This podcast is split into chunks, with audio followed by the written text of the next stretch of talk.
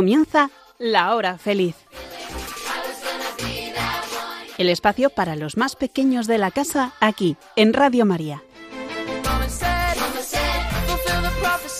Hola amiguitos, ¿qué tal estáis pasando estos maravillosos días de Navidad? Seguro que disfrutando mucho pues de vuestras vacaciones, de la familia, de salir a la calle y jugar o a lo mejor de ver los increíbles belenes que hay. Bueno, son días de gran alegría por el nacimiento del niño Dios, ¿verdad? Y en el programa de hoy no faltan cuatro maravillosas chicas sin las que como sabéis, este programa no sería posible. Elena, Blanca, Nuria y Sonia. ¡Feliz Navidad, chicas! ¡Feliz a vosotros! y hoy, amiguitos, el programa es muy especial y distinto además a lo que solemos realizar. A través de las aventuras de un niño, Quique, vamos a conocer la Navidad de una manera muy especial, pero no os digo más para que sea una sorpresa. Así que estar atentos y no apartéis vuestras orejillas de la radio. Una feliz, feliz Navidad a todos vosotros. ¡Feliz Navidad! Que Dios nos bendiga a todos nosotros.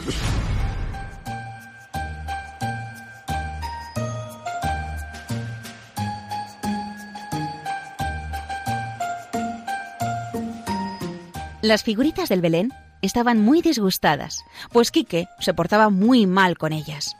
Quique era un niño un poco travieso y no trataba bien sus juguetes y otras cosas. En el portal de Belén, recién puesto por la familia, había metido unos cuantos coches y monstruos del espacio.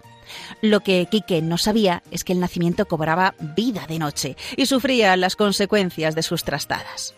Los cochecitos a toda velocidad molestaban a los pastores. En el río había un cocodrilo enorme que espantaba a los patitos. Total, un desastre. Los pastores fueron a hablar con la Virgen María y San José, y entre todos decidieron dar una lección al niño. Esa noche, precisamente en Nochebuena, Quique se despertó en el propio nacimiento. Había encogido hasta ser del tamaño de una figurita. Menudo susto se llevó. Eh, eh, eh, ¿Qué hago yo aquí? Esto debe de ser una pesadilla. A su lado apareció el arcángel Gabriel que le dijo Buenas noches, Quique. Esto no es una pesadilla. Queremos que conozcas por dentro el Belén de tu hogar, y por eso voy a ser tu guía, y te voy a acompañar hasta el portal. perdona, pero yo paso. No pienso moverme de aquí. Lo que voy a hacer es intentar dormirme, a ver si consigo despertarme en mi cama. Vaya, Quique, Pensé que eras un poco más aventurero. Sé que te gustan mucho los videojuegos, así que podrías tomarte esto como un videojuego, solo que en lugar de estar dentro de una pantalla, estarías viviéndolo en persona. Bueno, pues es verdad, no lo había pensado así. Total, no pierdo nada por caminar hasta que me despierte, ¿verdad? ¿Qué podría pasarme en un Belén? En ese momento se oyó el ruido de un motor y un pastorcillo empujó evitando que un coche le atropellara. ¡Qué barbaridad! ¿De dónde ha salido ese coche? ¿No lo reconoces? Le preguntó el pastorcillo. Es uno de los cochecitos que tú pusiste en el Belén y con los que juegas a atropellar a nuestras ovejas y también a nosotros. Va, vaya, lo siento, no pensaba que pudiera haceros daño de verdad. Gracias por salvarme la vida. ¿Tú quién eres? Me llamo Jacob y soy pastor, como mi padre, aunque últimamente me dedico a arreglar los destrozos que causan tus juguetitos. Venga ya, pero si solo son juguetes, solo se mueven cuando yo estoy con ellos. Ya, claro, eso es lo que tú te crees. Y yo también debería estar quieto, ¿verdad? Pues mira, ahora que lo dices, sí. Yo creo que me ha debido de sentar más la cena y estoy sufriendo alucinaciones o algo así. Bueno, bueno, puesto que os habéis conocido y os lleváis tan bien, os voy a dejar un rato, que tengo que hacer un encargo y luego os busco. ¿Qué? ¿Qué? No, de, no, eso, nada. Pero el arcángel Gabriel ya había desaparecido y el pastorcillo Jacob se estaba alejando. ¡Eh! Oye, ¿me vas a dejar aquí solo? Disculpa, pero yo tengo mucho trabajo que hacer. No puedo hacer de niñera, y menos contigo. ¿De niñera? Pero si eres más o menos de mi edad. Puede, pero al menos yo no voy por ahí destrozando lugares. Y dale, ¿cómo ibas a saber que mis juguetes hacían de las suyas por la noche? Tampoco es que tú juegues con ellos de forma muy pacífica por el día. Bueno, vale, pues vete donde quieras. Y que se puso a andar en dirección opuesta. No habían andado veinte pasos cuando escuchó gritar a Jacob. ¡Ah, socorro! Cuando se dio la vuelta para ver lo que pasaba, se quedó paralizado. Uno de sus cochecitos de juguetes perseguía a Jacob, Quique se acordó de que siempre llevaba el mando a distancia que los controlaba en sus bolsillos, Así que lo sacó y apretó el botón de desconexión, pero no funcionó. Pensó que sería porque estaba muy lejos del coche, así que corrió hacia él mientras iba pulsando el botón y por fin, cuando el coche estaba a punto de atropellar a Jacob, consiguió que funcionara y detuvo el coche. Muchas gracias por encargarte del coche. Le dijo sonriendo Jacob y le tendió la mano. Me has salvado. Puedes venir conmigo hasta que vuelva Gabriel. Jacob le contó a Quique cómo cuidaba del rebaño y cómo vivía con su familia, a qué jugaba con sus amigos y qué lugares eran los que más le gustaban del Belén. Pues mira, me gusta subir a la montaña que hay ahí ahí, en esa zona del Belén, porque las vistas son increíbles. Y también me gusta zambullirme en el río y pescar peces. Pero claro, eso era antes, porque desde que tú has puesto el cocodrilo, ya nada ni nadie se atreve a meterse en el río. Mm, Bueno, yo solo quería que fuera más emocionante el Belén. En ese momento llegaron a un pueblecito, pero no encontraron a nadie en la calle ni en las plazas. Además, todas las puertas y ventanas estaban cerradas. ¡Qué raro! Recuerdo que coloqué en la plaza unos niños, en esa calle unos romanos y cerca de la fuente a la molinera y a la lavandera. Tienes razón, pero también pusiste unos monstruos entrando por aquella otra calle de allí. Y claro, la gente tiene miedo, porque siempre están destrozándolo todo y asustando a la gente. Es verdad, me encanta jugar con ellos, a que tiren la paja de los carros y espanten a los burros. Quique empezó a reírse, pero se dio cuenta de cómo lo miraba Jacob y se cayó avergonzado. ¿De verdad te divierte jugar así? ¿Te gustaría tener monstruos destrozando tu hogar y coches que vayan como locos por ahí? Pero ¿por qué no utilizas tu imaginación para algo más positivo? Por el camino, Quique fue viendo todo el desastre que había allí. Cuando quiso cruzar el río, el cocodrilo le asustó y las lavanderas se quejaron mucho de toda esta situación. También pudo ver a los pastores con sus ovejas desperdigadas por el campo, porque sus coches se metían en el rebaño, y a los monstruos paseando de aquí para allá, espantando a todo el mundo. Durante todo el camino le dio tiempo a pensar y se arrepintió muchísimo de lo que había hecho, así que decidió que tenía que ayudar a repararlo. Primero se encargaron de los monstruos. No era nada fácil acercarse a ellos, porque disparaban sus rayos láser. Pero Quique le dijo a Jacob que les distrajera mientras él se acercaba por detrás y los desconectaba con el interruptor que tenía en el talón. Encargarse del cocodrilo fue más difícil, porque no era electrónico. Así que con la ayuda de Jacob ideó un plan para tenderle una trampa y poder atarlo. Jacob tenía muchas cuerdas y Quique había aprendido a hacer nudos en un campamento de verano. Estaban tan mojados y cansados que se tumbaron en las rocas, cerca de las lavanderas que ya se habían acercado al río para lavar las ropas al saber que el cocodrilo ya no les podía hacer daño. Mientras descansaban, oyeron cómo una de ellas relataba una historia que empezaba así. Cuando Dios puso su Belén, también diseñó un arroyo y puso una lavandera en el sitio justo y a la hora justa. Se llamaba Salomé y trabajaba como empleada en la posada de Belén. Aquella mañana fue al río, como todos los días, y a la salida del pueblo oyó el llanto de un niño. Entró en la gruta y se emocionó al ver una mujer tan joven poniendo los pañales a su hijo recién nacido. Es precioso. Nunca había visto una criatura tan bonita. ¿Cuántos pañales has traído? Solo cuatro. El viaje fue tan precipitado. ¡Cuatro! ¡Ay! ¿Qué harías tú si no estuviese yo aquí? Ala, toma al niño un ratito, que me voy al río a lavar estos dos que están sucios. Y da gracias a Dios de que haya salido el sol, porque si no, a ver cómo los secábamos. Ya verás lo poco que tarda tu hijo en manchar los que lleva puestos.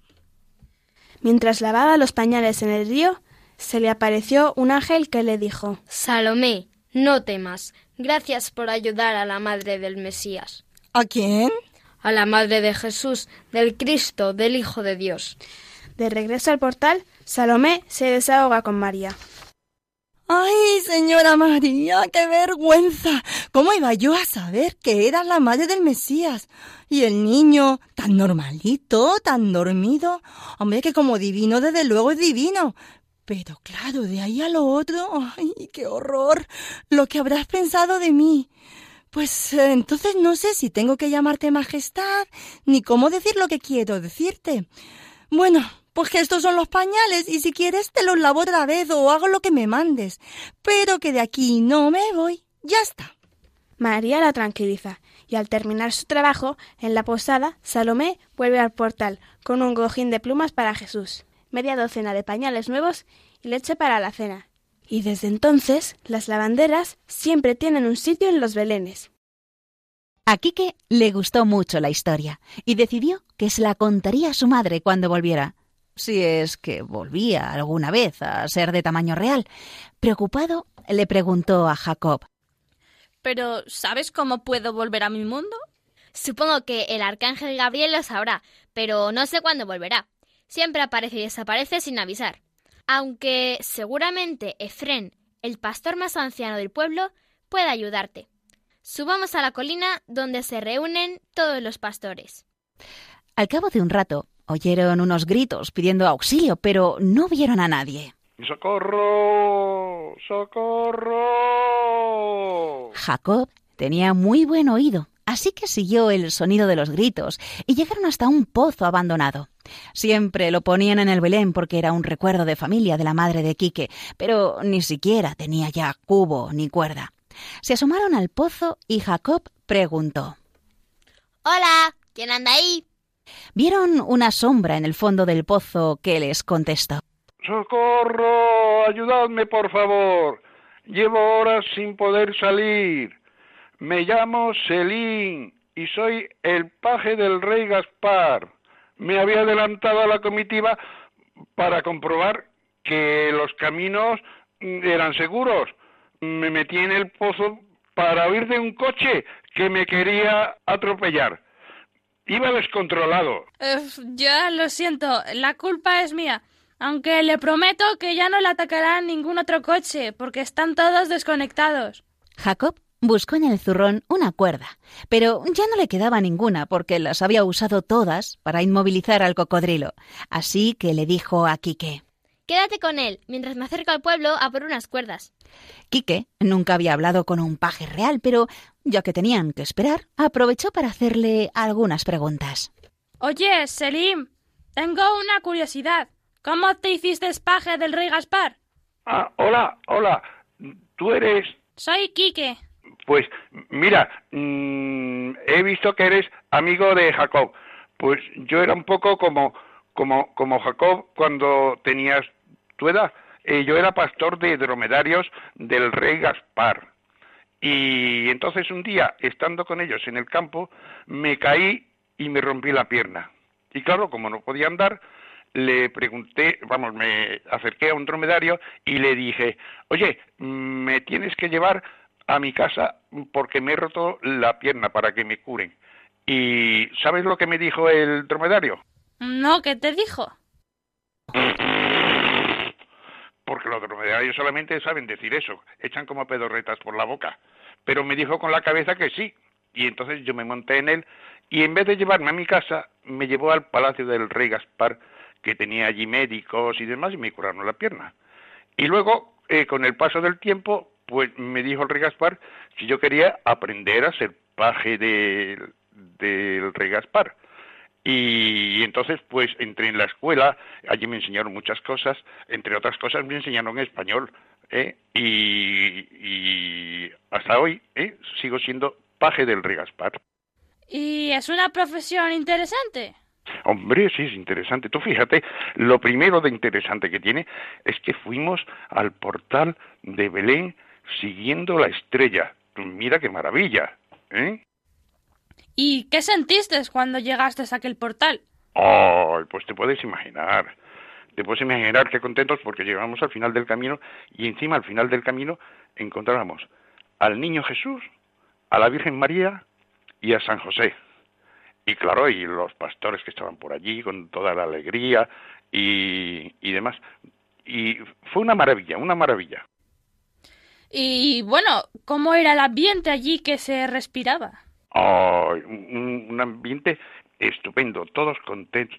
Ah, y lo que no se me puede olvidar, esto me lo aprendí enseguida, cuatro pastorcitos pequeñicos, la mayor con ocho años eh, y la pequeña con cuatro. Que le pidieron permiso a la Virgen cuando iba a dormir al niño a ver si le podían cantar una nana. Fue delicioso escucharlos. ¿Y tú podrías cantármela?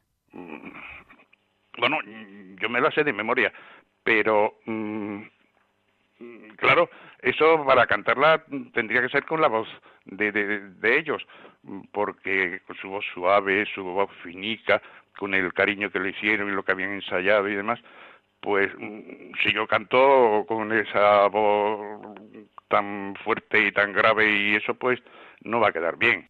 Venga, por favor, Selim, cántala. Mira que me da mucho gusto cantarla, ¿eh?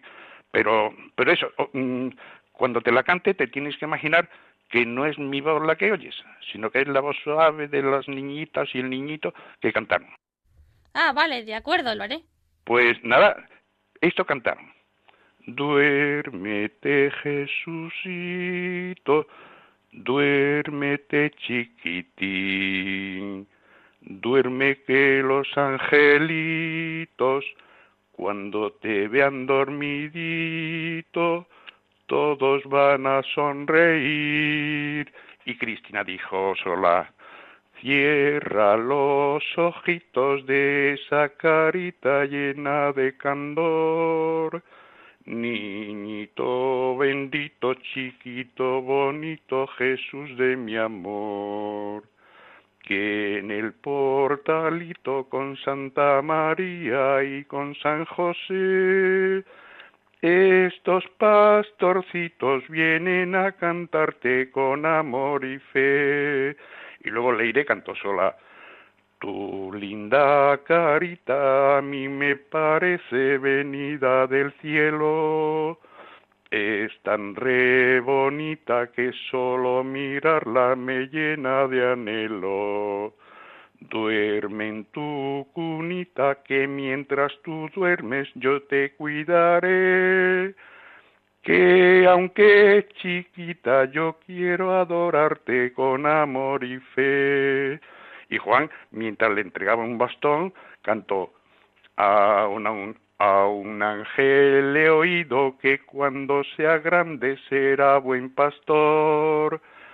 Por eso he querido que ya desde ahora tenga su bastón. Y como han venido los ángeles buenos del cielo a Belén, con ellos, mi niño, yo voy a adorarte con amor y fe. Y por fin la más pequeñica, Sara, cantó, Jesús, aquí estás, Qué ganas que tengo de tenerte en brazos, qué ganas me dan de comerte a besos, caricias y abrazos. Voy a esperar y mientras tú duermes te contemplaré y en tu despertar ya podré besarte con amor y fe. Y luego ya terminaron los cuatro como al principio. Duérmete, Jesucito, duérmete, chiquitín, duerme que los angelitos, cuando te vean dormidito, todos van a sonreír. ¡Hala! ¡Qué canción más bonita, Selim! Cantas muy bien. Si vieras, si vieras cómo cantaron aquellos pequeñines, ¿eh? pero vamos, muchísimo mejor que yo. Yo cuando sea mayor quiero cantar como ellos. tengo, tengo otra curiosidad. ¿Ahora tenéis mucho trabajo con las cartas que escriben los niños a los Reyes Magos? Sí, tenemos mucho trabajo ¿eh? gracias a la Virgen y a San José.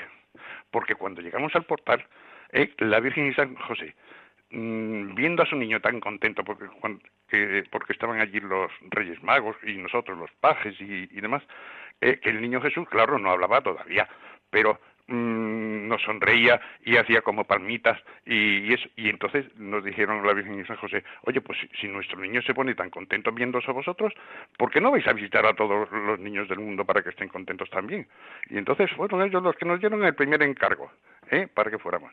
Y es una delicia poder leer las cartas de los niños, cómo nos mandan besitos, cómo piden eh, sus regalos, cómo piden para los papás, para los hermanos, para los tíos, para los abuelos, para los amigos, para los niños pobres que no, que no tienen quien les dé regalos y todo eso. Una delicia.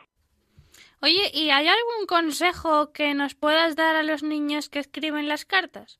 Yo les daría un, bueno, más que un consejo, yo les recomiendo que hagan un juego, porque al niño Jesús le gustan mucho los juegos. Sobre todo, sobre todo, el escondite. El escondite le encanta. Y claro, ahora ya eh, que está en el cielo, pues cada día mm, los sacerdotes lo bajan al altar y lo esconden en un trocito de pan allí está escondido. Y luego ese pan lo guardan en el sagrario. Y entonces es un juego muy bonito ir a buscarlo y ponerse delante del sagrario a echarle besicos, eh, a decirle oraciones, eh, a decirle todo lo que le quieren. Y otra cosa muy importante, cuando los niños van a misa con los abuelos o con los papás o con los hermanos mayores y demás, eh, eh pues si ellos han hecho la primera comunión pueden comulgar. Pero si no, lo que pueden hacer es, cuando comulga el abuelo o la abuela, o el papá o la mamá, darle un beso muy fuerte, muy fuerte al abuelo o a la abuela, porque entonces tiene eh, al Señor tan cerquita, tan cerquita, que el niño Jesús va a sentir esos besos en la cara de la abuela, del abuelo, de los papás o del hermano mayor. Y es un juego precioso. Qué bien, pues tomo notas, Elena, muchas gracias. Oye, pero venid pronto con las cuerdas, que, que aquí estoy eh, sin poder ir a avisar a los Reyes Magos de que está libre el camino. Sí, sí, sí, ya veo a Jacob. Ah, bueno, pues, pues nada, dile que venga pronto. Cuando Jacob llegó con la cuerda, lanzó un extremo a Selín, mientras Quique ataba el otro alrededor de una roca cercana, y tiraron de él hasta que pudo salir de allí. Tras beber un poco de agua que le ofreció Quique, les agradeció a ambos la ayuda, Después se dispuso a irse, porque tenía mucho trabajo que hacer antes de la cena. Tras indicarle el camino y despedirse, Ike y Jacob continuaron su camino.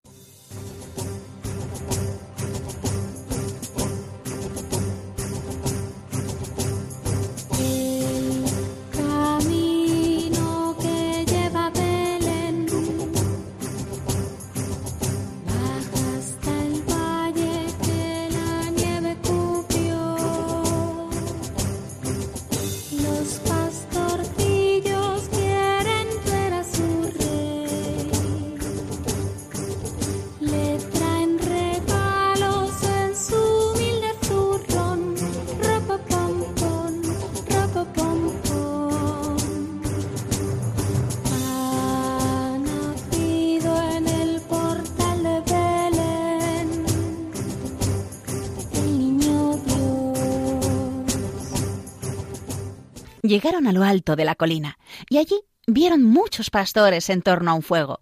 Quique no se atrevía a acercarse por si todavía seguían enfadados con él. Jacob se acercó al más anciano y estuvo hablando con él un rato. Él se levantó y le tendió la mano a Quique. Hola, Quique. Me llamo Efren y te doy la bienvenida a este grupo. Siéntate con nosotros y cena. Luego solucionaremos tu problema. Quique se sentía muy a gusto compartiendo el fuego con aquellos pastores y escuchando sus historias. Pero entonces una pastorcilla dijo Oye, Jacob, ¿y tu amigo no conoce ninguna historia para contar? Todos hemos contado una. Jacob le miró nervioso, y Quique se puso colorado al ver que todos le miraban esperando que hablara. Respiró profundamente con los ojos cerrados para relajarse y buscar en su memoria, y entonces se acordó de una de sus historias favoritas, así que comenzó a hablar. Mi abuelito me contaba que en la noche en la que nació el niño Jesús, los primeros en enterarse de la noticia fueron los pastores, que trabajaban en los alrededores de Belén. Unos ángeles llegaron hasta el monte, en donde descansaban los pastores, y les dieron la noticia. Hoy ha nacido el Hijo de Dios en Belén. Los pastores se asustaron bastante al ver a los ángeles, porque nunca habían visto criaturas así, y aun así decidieron acudir corriendo a investigar, por si aquello que acababan de oír era verdad. El único pastorcillo que no se movió ni se asustó fue Khalil, un pastorcillo ciego de nacimiento, que tenía tres ovejas a su cargo, Blanquita, Lanitas y Baladitos.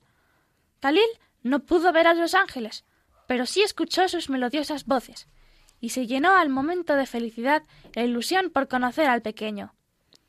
Pero el pequeño Khalil no sabía llegar hasta aquel lugar. ¿Cómo iba a hacerlo siendo ciego?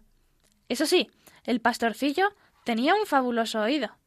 Para reconocer a sus ovejas y saber por dónde iban en cada momento, Khalil les había atado al cuello un cascabel. Cada uno de los cascabeles tenían un sonido diferente. De esa forma podría reconocer a sus ovejas, porque Khalil tenía un oído finísimo. Así, Khalil era capaz de distinguir el sonido del cascabel de Blanquita, que hacía o el de Lanitas, que hacía o el de Baladitos, que hacía más y de pronto, en medio del silencio que reinaba en la montaña, el pastorcillo escuchó el fuerte sonido de una campana, y era un sonido que no había oído antes.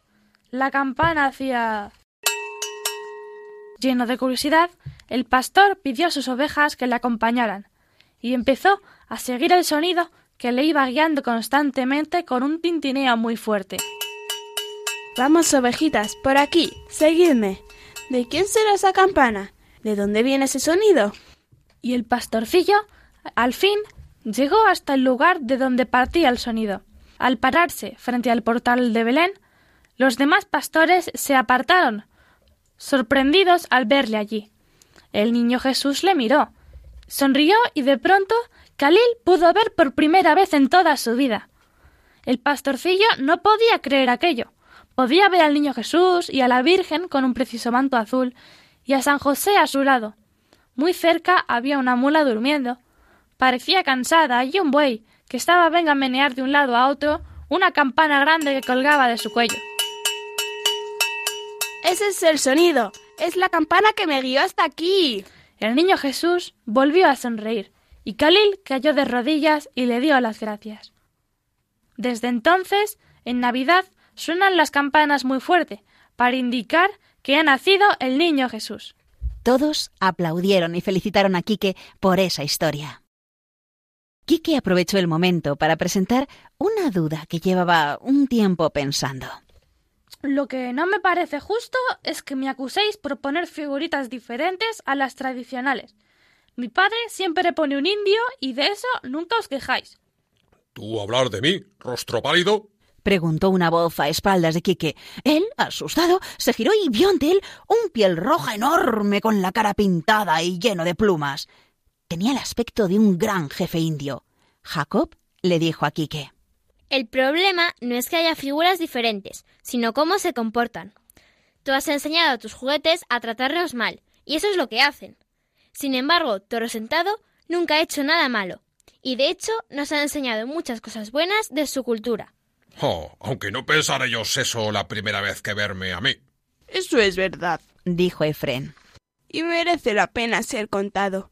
Verás, Quique, hace casi treinta años, cuando faltaba poco para Navidad, un niño montó su Belén. Preparó las montañas de cartón piedra, el cielo de papel de seda, el laguito de cristal, el portal con la estrella encima, colocó las figuritas con fantasía, llevándolas una por una desde la caja en las que las guardó el año anterior, y tras haberlas colocado en sus sitios, los pastores y las ovejas en el musgo, los reyes magos en las montañas, la vieja castañera junto al sendero, le parecieron pocas, quedaban demasiados espacios vacíos. ¿Qué podría hacer? Era demasiado tarde para salir a comprar otras figuritas, y además tampoco tenía tanto dinero.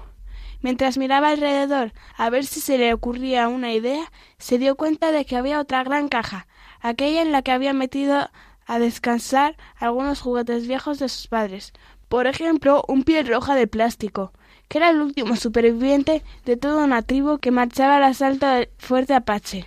Un pequeño aeroplano sin timón con el aviador sentado en la cabina. Y una muñequita un poco hippie con la guitarra en la bandolera. Otro pastorcillo más joven intervino. El niño la depositó en el sendero del nacimiento, junto a la viejecita de las castañas. Cogió también al piel roja con el hacha de guerra en la mano, colocándolo al final del rebaño, junto a la cola de la última oveja. Por último, colgó de un hilo el aeroplano y su piloto, en un árbol de plástico bastante alto, que en otros tiempos fue un árbol de Navidad. Y les encontró también un sitio sobre la montaña, no muy lejos de los Reyes Magos y sus camellos.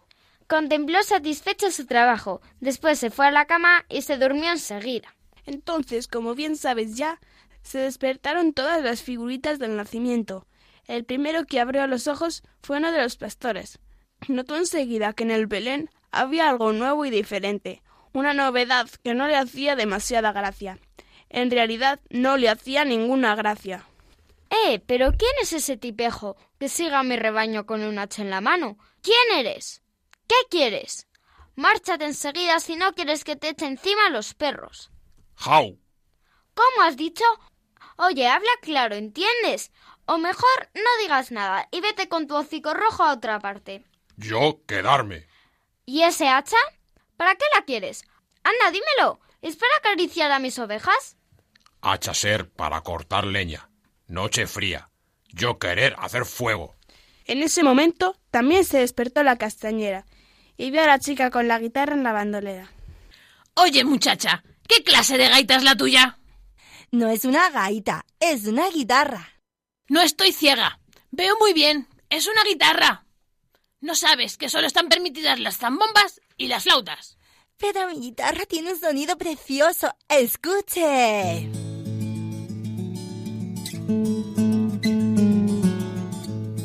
¡Por caridad! ¡Para allá! ¡Está loca! ¿Qué cosas? ¡Ay, la juventud de ahora! Escucha, lárgate antes de que te tire la cara mis castañas. Y te advierto que queman. Ya casi casi están asadas. Mmm, las castañas están muy ricas. Ja, y encima te haces la graciosa. ¿Quieres quedarte con mis castañas? Entonces, además de una desvergonzada, eres también una ladrona. Ahora vas a ver. ¡Al ladrón! ¡Al ladrón! ¡A la ladrona! ¡A la ladrona! Pero no se oyó el grito de la viejecita. El aviador había escogido precisamente ese momento para despertarse y poner en marcha el motor. Dio un par de vueltas sobre el nacimiento, saludando a todos con la mano, y aterrizó junto al piel roja. Los pastores le rodearon amenazadoramente. ¿Qué pretendes? ¿Asustar a las ovejas? ¿Destruir el Belén con tus bombas? Pero si no llevo bombas. Respondió el aviador. Este es un aparato de turismo. ¿Queréis dar una vuelta? Date tú la vuelta, márchate bien lejos y no vuelvas a aparecer por aquí. Sí, sí, y que se marche también esa chica que quiere robarme las castañas. Señora, no diga mentiras. Si quiere vendérmelas, yo le pago sus castañas. Echadlas, a ella y a su maldita guitarra. Y tú también, hocico rojo. Regresa a tus praderas. Entre nosotros no queremos merodeadores. Ni merodeadores ni guitarras. Guitarra ser instrumento muy hermoso. ¿Lo habéis oído? Están de acuerdo. Señora. Pero, ¿por qué chilla de esa forma? Lo que debería hacer es decirle a la señorita que nos toque algo. La música tranquiliza. Acabemos de una vez. U os marcháis los tres por las buenas o vais a ir a otra música. Yo estar aquí, he dicho. Y yo también estar aquí, como mi amigo todo sentado. Y yo también he dicho. Y yo he venido de lejos. Figúrese si me quiero marchar. Venga, chiquilla, adelante. A ver si tu guitarra calma a la compañía. La chica no se lo hizo repetir y empezó a puntear las cuerdas. Al primer acorde de la guitarra, los pastores hicieron además de lanzarse contra los recién llegados, pero una voz autoritaria y severa les detuvo. Paz, paz. ¿Quién ha hablado? Mirad, uno de los tres reyes magos ha abandonado la caravana y se acerca a nosotros. Majestad, qué honor. Mi nombre es Melchor, no Majestad. Majestad no es un nombre. Hola, Melchor. Buenas noches, hijita. He oído tu música. Bueno, no se oía gran cosa con todo ese barullo. Aunque he oído mejor música, la tuya no estaba mal. Gracias, Melchor. How. Salud también a ti, toro sentado. Y buenas noches a ti, piloto. Y a vosotros, pastores. Y a ti, castañera. Me ha llegado el perfume de tus castañas. Esa chavala quería llevárselas. Vamos, vamos. Te lo habrá parecido. No tiene aire de ladrona. Y ese tipejo con el hacha se nos presenta en el nacimiento con ese hocico rojo. ¿Habéis probado a preguntarle por qué ha llegado hasta aquí? No hace falta preguntárselo. Está clarísimo. Quería hacer estragos. Yo escuchar mensaje. Paz a los hombres de buena voluntad. Yo ser hombre de buena voluntad. ¿Habéis oído? El mensaje es para todos, para los blancos, para los cobrizos, para los que van a pie y para los que van en aeroplano, para el que toca la zambomba y para el que toca la guitarra. Si odiáis a los que son distintos a vosotros, es que no habéis entendido nada del mensaje. Un largo silencio siguió esas palabras. Luego se oyó a la viejecilla que murmuraba. Eh, muchachita, ¿te gustan las castañas? Anda, coge, no te las vendo, te las regalo.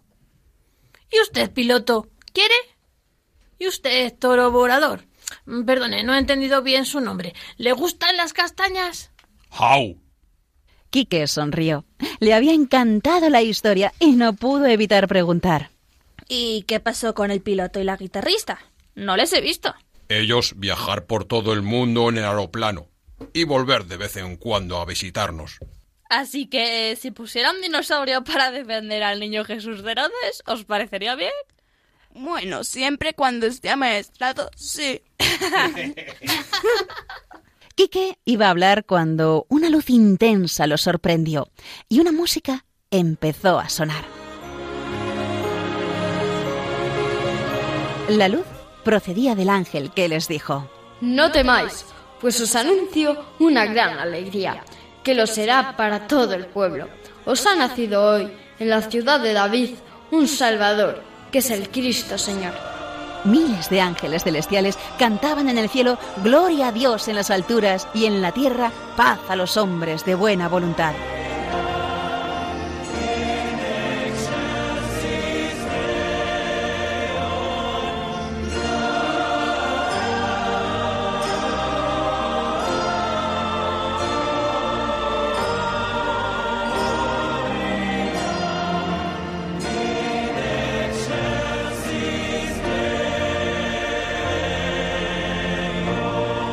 Todos gritaron de alegría y se dispusieron a ir a ver al niño. Quique le dijo a Jacob, ¿Por qué tanta alegría y revuelo? Si ya lo sabéis, es lo mismo todas las navidades. De eso nada, Quique. Todos los años la historia se repite y volvemos a vivirla como si fuera la primera vez. Esa es la verdadera magia de la Navidad. Exactamente, Quique. Lo importante de la Navidad no es recordar una historia que sucedió hace más de dos mil años, sino revivirla y dejar que Jesús nazca en cada corazón. Quique se quedó callado, pensando sobre ello, y se acordó de lo que su abuela le decía sobre la comunión. Quique, cada vez que comulgues, deberías sentir la emoción de la primera vez. Siempre le había parecido una exageración, pero ahora lo entendía. Eso y muchas cosas más. Y él también se llenó de toda la emoción que se respiraba en el ambiente y tuvo ganas de ir al portal de Belén. ¿Una carrera? Le propuso Quique a Jacob. ¿En serio crees que puedes ganarme? Pero Quique ya había empezado a correr. ¡Eh, eh! ¡Espera! Si no sabes por dónde ir. ¿Olvidas quién ha montado el Belén? Y los dos se fueron corriendo mientras el arcángel Gabriel les miraba sonriendo. Quique jamás olvidaría la escena que vieron sus ojos cuando llegaron al portal. La Virgen María tenía en brazos al niño Jesús y a su lado San José ayudaba y mantenía el fuego encendido. Un buey y una mula completaban la escena y una estrella acababa de posarse en lo alto. No sabía qué decir ni qué hacer, ni siquiera se atrevía a acercarse al portal. Sin saber por qué, empezó a llorar. Jacob le cogió del brazo y le llevó hasta la Virgen, quien le sonrió. Y él se tranquilizó y dejó de llorar. Se arrodilló y el niño Jesús le acarició la cara con sus deditos. En ese momento sintió tanta paz y felicidad que deseó que ese momento no terminara nunca. Los pastores, que empezaron a llegar, se asombraron de la escena, y Efrén miró a José, y ambos sonrieron.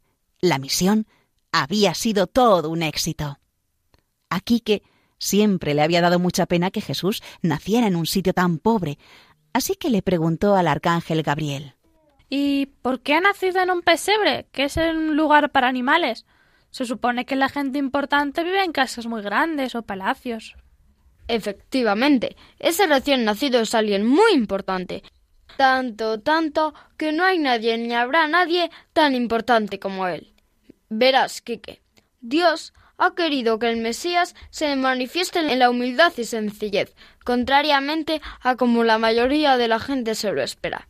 Dios ha dispuesto que el Salvador del mundo viniese como el más humilde y pobre de los hombres, para que todos puedan tratarle, conocerle y amarle todos sin excepción. Esto, por desgracia, muchos no lo van a entender ni aceptar nunca, y a otros les va a costar bastante. Pues yo sí lo entiendo, porque si ese niño hubiese nacido en un palacio, yo no podría ir ahora a verlo y a saludarlo. ¿No crees, Quique? Quique asintió y se lo pasó genial jugando y acunando al bebé, pero todavía le aguardaba una sorpresa. La llegada de los Reyes Magos tras Selim. Se apartó y vio cómo descendían de los camellos y se acercaban al portal, poniéndose de rodillas y adorando al niño Jesús, ofreciéndole sus presentes, oro, incienso y mirra. Se acordó de que había pedido muchísimas cosas, que ahora le parecían sin valor, Así que cuando se preparaban para irse, se acercó a ellos y les preguntó Hola, soy Quique.